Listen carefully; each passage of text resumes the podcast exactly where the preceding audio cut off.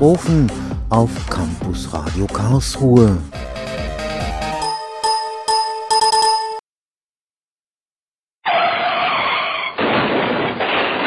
Stell dir vor, du fährst mit deinem Auto auf einer Landstraße. Plötzlich beginnt es immer schneller zu fahren, ohne Vorwarnung. Die Bremse funktioniert nicht. Du kannst nichts machen. Klingt nach Science Fiction, ist aber tatsächlich so passiert. Und zwar 2007 in den USA auf dem Interstate Highway 69 in Oklahoma. Eine Person kam dabei ums Leben. Wie konnte das passieren? Hier sei nur so viel gesagt. Es gab zahlreiche Fehler in der Software, die für die Kommunikation zwischen Gaspedal und Motor zuständig ist, nämlich der sogenannten Electronic Throttle Control.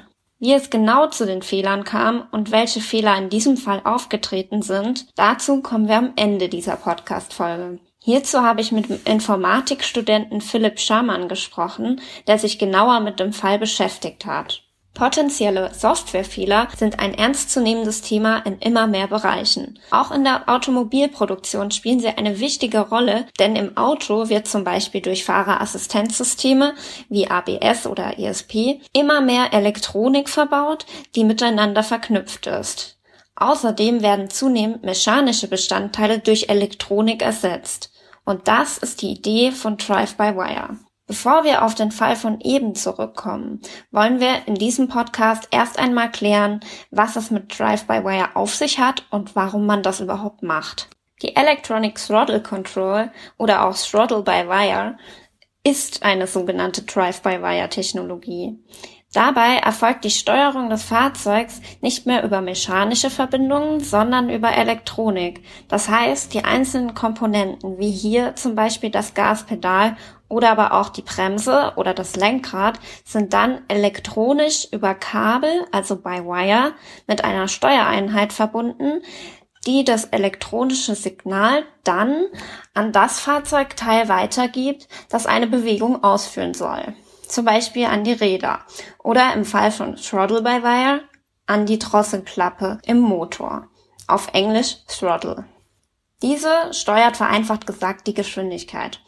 Throttle by Wire ist heute Stand der Technik in quasi allen modernen Fahrzeugen. Früher wurde diese Verbindung zwischen Gaspedal und Motor über einen Seilzug hergestellt.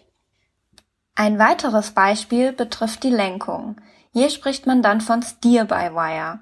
Dabei wird entsprechend die Lenkbewegung nicht mehr über die Lenksäule an die Räder übertragen, sondern eben elektronisch. Die Lenksäule wird somit also überflüssig.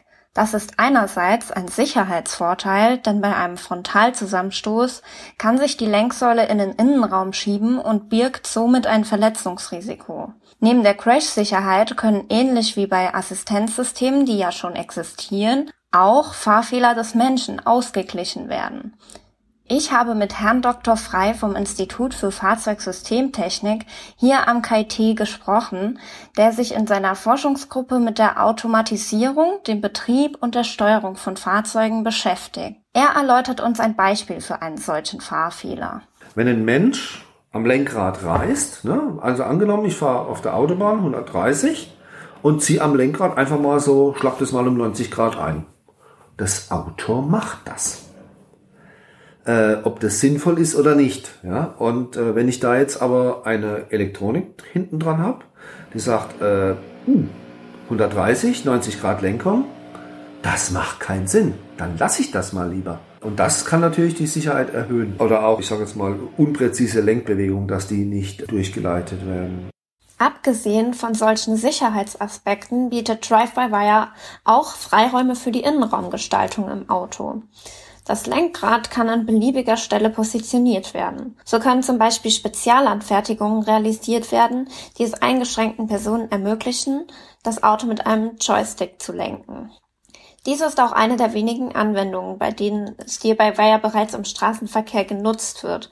Denn aktuell ist die Umsetzung noch recht aufwendig, vor allem wegen der hohen Sicherheitsanforderungen, was das Ganze auch ziemlich teuer macht.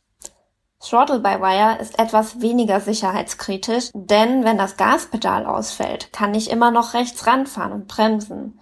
Wenn dagegen die Lenkung ausfällt, kann ich zwar noch bremsen, stehe aber unter Umständen mitten auf der Autobahn. Was muss also bei der Umsetzung solcher Systeme beachtet werden? Ein zentrales Prinzip ist die Redundanz. Das heißt, alle wichtigen Komponenten, zum Beispiel die Sensoren, die den Lenkwinkel oder die Gaspedalstellung messen, müssen mindestens doppelt vorkommen, sodass der Betrieb im Falle eines Ausfalls zu 100% sichergestellt ist. Wie diese Sicherheitsanforderungen für Steer-by-Wire möglichst kostengünstig umgesetzt werden können, damit beschäftigt sich Herr Frei in dem aktuell laufenden Forschungsprojekt Smart Load hier am KIT. Die Idee ist, die Redundanz über andere Systeme herzustellen, anstatt zwei Aktoren für die Lenkung einzubauen. Ein Aktor ist das Gegenstück zum Sensor und ist dafür zuständig, die elektrischen Signale, die der Sensor misst, in Bewegung umzusetzen. Herr Frei erläutert euch das Prinzip. Wir haben ein Fahrzeug mit zwei Antriebsmaschinen auf der gelenkten Achse, also einen Motor links, einer rechts. Und wir haben eine elektrische Lenkung. So, und was passiert, wenn jetzt die elektrische Lenkung ausfällt? Dann kann ich ja nicht mehr lenken.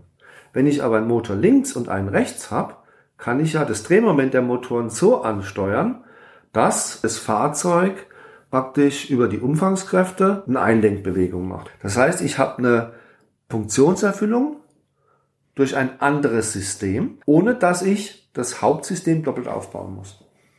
Also ich spare Geld und kann trotzdem alle Funktionalitäten im Falle eines Ausfalls gewährleisten. Wenn ihr das jetzt noch nicht ganz durchschaut habt, das Prinzip kennt man vom Kurvenfahren. Wenn ich um eine Kurve fahren will, muss das kurvenäußere Rad mehr Weg zurücklegen, also muss es schneller drehen. Wenn ich nun mehr Drehmoment, also mehr Kraft auf eine Fahrzeugseite verlagere, drehen sich dort die Räder schneller und es kommt zu einer Einlenkbewegung. So hat man eine zweite Möglichkeit der Lenkung geschaffen. Dieses Prinzip wendet auch das Team von KA Racing an. KA Racing ist eine Hochschulgruppe hier am KIT und tritt seit 2017 jedes Jahr mit einem autonomen Elektrorennfahrzeug beim Formula Student Wettbewerb an. Für das autonome Fahren sind bei Wire-Technologien quasi unerlässlich, denn der Fahrer ist hier ja sozusagen ein Computer, der sowieso elektrische Signale sendet, die in eine Bewegung übersetzt werden müssen. Dazu benötigt man keine mechanischen Verbindungen. Wie funktioniert das Ganze nun bei KA Racing? Die Lenkung hätten wir ja geklärt. Gas geben funktioniert sowieso bei Wire, wie wir gehört haben. Aber was ist mit der Bremse? Nun, Während einem Rennen spielt das natürlich zunächst eine untergeordnete Rolle. Um aber vor Kurven abzubremsen, wird die bremsende Wirkung der sogenannten Rekuperation verwendet. In Elektroautos ist ein Generator verbaut, der die Bewegungsenergie der Räder wieder in Strom umwandelt. Und wenn Bewegungsenergie in eine andere Form der Energie umgewandelt wird, wird das Fahrzeug natürlich langsamer. Und was ist, wenn etwas schief läuft? Simon Schäfer, der bei AKA Racing als Teamleiter für die Konzeption und Entwicklung des autonomen Systems zuständig ist, erklärt es uns. Ja, also die ganze Sicherheit wird bei uns beim fahrerlosen Fahrzeug dadurch gewährleistet, dass das permanent per Funk mit einem großen Kasten verbunden ist, den eine Aufsichtsperson sich um den Bauch geschnallt hat. Da ist ein Notausknopf dran und das Fahrzeug fährt nur, solange es permanent das Funksignal empfängt. Und sobald das Fahrzeug kein Funksignal mehr empfängt, werden automatisch die hydraulischen Bremsen eingesetzt. Das heißt, entweder, wenn jetzt jemand auf den Notausknopf drückt an diesem Gerät, dann bricht die Verbindung ab. Oder wenn einmal das Fahrzeug sich zum Beispiel außerhalb der Reichweite befindet, würde genauso die Verbindung abbrechen. Und dann kommt das Fahrzeug auch garantiert zum Stillstand, weil diese Bremssysteme komplett ohne Elektronik auch noch funktionieren. Wenn ihr euch selbst näher mit dem autonomen Fahren und Steer-by-Wire beschäftigen wollt, schaut doch mal beim Team von KR Racing vorbei. Im Straßenverkehr gibt es keinen Notausknopf. Es gilt also einerseits, Softwarefehler im Vorhinein zu vermeiden, zum Beispiel durch Softwaretests, und andererseits im Falle eines Fehlers die Funktionsfähigkeit aufrechtzuerhalten, zum Beispiel durch redundante Systeme, wie ich es gerade für Steer-by-Wire erläutert habe. Dadurch, dass Software im Vergleich zu Hardware sehr schnell veraltet ist, ist die Softwareentwicklung in automobilen Systemen grundsätzlich eine Herausforderung. So muss bereits während der Produktion eines Autos die Software unter Umständen mehrfach ausgetauscht werden. So kommt es dann zur Vermischung von alter und neuer Software und alter und neuer Hardware, die miteinander verknüpft werden muss. So kann es trotz sorgfältiger Entwicklung zu Fehlern kommen. Werden diese nicht erkannt, kann das teilweise schwere Folgen haben. Wir erinnern uns an das Eingangsbeispiel. Im September 2007 fuhr Jean Bookout mit ihrer Freundin Barbara Schwarz in ihrem 2005er Toyota Camry auf dem Interstate Highway 69 in Oklahoma. Als sie die Ausfahrt abfahren wollten, kam es zu einer sogenannten Unintended Acceleration, einer unbeabsichtigten Beschleunigung. Die Betriebsbremse funktionierte nicht mehr. Nur noch die Handbremse konnte den Wagen verlangsamen. Sie prallten trotzdem in die Böschung und die Beifahrerin starb. Es gab hinterher einen Gerichtsprozess. Toyota musste daraufhin Schadensersatz bezahlen. Nun wollen wir uns mal die Details anschauen, wie es zu dem Vorfall kam. Dazu kann uns der Informatikstudent Philipp Schamann mehr erklären, der den Fall intensiv betrachtet hat. Das Problem lag wie eingangs erwähnt in der Software der Electronic Throttle Control, also dem System, das dafür zuständig ist, die Gaspedalstellung zu erfassen und diese Info an den Motor zu übermitteln. Was genau waren nun die Fehler, die hier aufgetreten sind? Die Software wurde zunächst von der NASA untersucht. Sie haben zwar keine konkrete Ursache für die unbeabsichtigte Beschleunigung gefunden, aber viele generelle Design- und Programmierfehler. Danach wurde die Software von einem Team um Michael Barr untersucht. Er fand neben dem schlechten Programmierstil auch Fehler, die die unbeabsichtigte Beschleunigung verursachen können. Des Weiteren gibt es Maßnahmen, die speziell für sicherheitskritische Systeme getroffen werden müssen. Und auch die hat Toyota nur unzureichend implementiert. Okay, was wären Beispiele für schlechten Programmierstil, der hier angewendet wurde?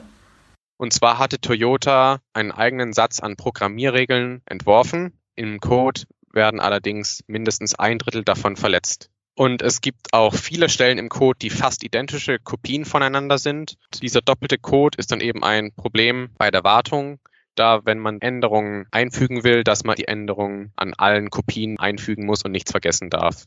Außerdem hat Toyota Maßnahmen, die man eben speziell in sicherheitskritischen Systemen treffen muss, nicht ausreichend umgesetzt, wie zum Beispiel Mirroring, also Spiegelung. Dabei werden von einer Variablen zwei getrennte Kopien im Speicher angelegt. Jede Kopie der Variable wird im Speicher durch eine Abfolge von Einsen und Nullen repräsentiert. Mirroring wird dann gemacht, um diese Variable vor Bitflips zu schützen. Ein Bitflip kann durch elektromagnetische Strahlung verursacht werden. Bei einem Bitflip wird aus einer 1 eine 0 und umgekehrt. Diese Bitflips sind zwar sehr unwahrscheinlich, Allerdings gibt es Millionen von Autos dieses Bautyps auf der ganzen Welt. Daher kann man sich ziemlich sicher sein, dass sie früher oder später passieren werden. Und man sein System dann entsprechend dagegen schützen muss. Für mich klang das ja ein bisschen nach Zauberei, als ich das zum ersten Mal gehört habe. Aber es kann tatsächlich passieren, dass ein Wert im Speicher von außen verändert wird, nur durch elektromagnetische Strahlung. Der Wert ist dann falsch. Gibt es aber sozusagen eine Sicherungskopie, fällt der Fehler auf, da man beide Werte immer miteinander abgleicht. Toyota hat auch Mirroring verwendet, um tausende Variablen zu schützen. Das Problem ist allerdings, dass die wahrscheinlich wichtigste Variable von allen, also die Variable, die den berechneten Winkel des Gaspedals angibt, dass die nicht gemirrored wurde. Ein weiteres Problem ist die Überlastung des Prozessors. Wenn ein Prozessor überlastet ist, dann gibt es zu viel Arbeit auf einmal und dann kann nicht allen Tasks rechtzeitig Rechenleistung gegeben werden und manche Tasks können ihre Arbeit dann nicht verrichten und das kann dann eben zu einem gefährlichen Zustand des Autos führen.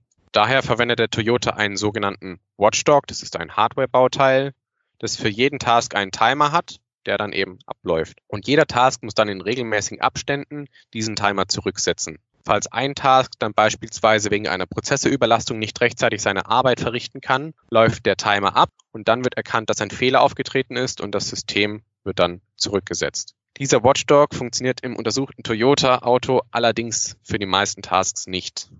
Ein weiteres Problem ist, viele Funktionen im Toyota-Code sind sehr komplex. Zum Beispiel die zwölf Funktionen im Code, die als unmaintainable gelten. Unmaintainable bedeutet, dass es so schwierig ist, einen Bug in dieser Funktion zu beheben, dass man beim Beheben einen neuen Bug verursacht. Und eine dieser Funktionen mit dieser Eigenschaft ist die Funktion, die bestimmt, wie viel Gas tatsächlich gegeben werden soll. Das Beispiel zeigt also, wie wichtig es ist, sich beim Programmieren an Konventionen zu halten, sodass der Code übersichtlich bleibt und Fehler gut erkannt und vor allem auch behoben bzw. im Code bereits abgefangen werden können. Bei dem Code von Toyota konnten viele Mängel diesbezüglich festgestellt werden. Wenn du selbst schon einmal programmiert hast, weißt du vielleicht, dass jeder so ein bisschen seinen eigenen Stil beim Programmieren hat. Derjenige, der den Code geschrieben hat, weiß vielleicht, was damit gemeint ist. Wenn jedoch jemand anderes daran weiterarbeiten soll, ist es unter Umständen schwer nachzuvollziehen, wenn Konventionen nicht eingehalten werden und nicht ausreichend dokumentiert wurde, was im Code passiert. Um das zu vermeiden, wendet man sogenannte Peer Code Reviews an. Hierbei schaut ein zweiter Mitarbeiter dem Programmierenden über die Schulter und berät ihn. Fehler im Code sollten außerdem ordentlich dokumentiert werden. Letztlich bietet die Drive-by-Wire-Technologie im Fahrzeug viele Vorteile, auch für die Sicherheit. Software birgt aber immer auch Risiken. Daher sind hohe Sicherheitsanforderungen, die eingehalten und geprüft werden, ganz essentiell. Zum Glück kommen solche Vorfälle wie bei Toyota sehr selten vor. In diesem Fall bedeutet dann Ordnung im Code aber nicht nur das halbe Leben, sondern es hätte Leben gerettet. Das war Drive by Wire, Mehr Freiheit beim Fahren von Lena Kaul aus der Podcast-Reihe Softwarekatastrophen. Eine Produktion von Studierenden des Studiengangs Wissenschaft, Medien, Kommunikation am Karlsruher Institut für Technologie und dem Campus Radio Karlsruhe. GesprächspartnerInnen waren Studierende der Informatik am Lehrstuhl Softwareentwurf und Qualität.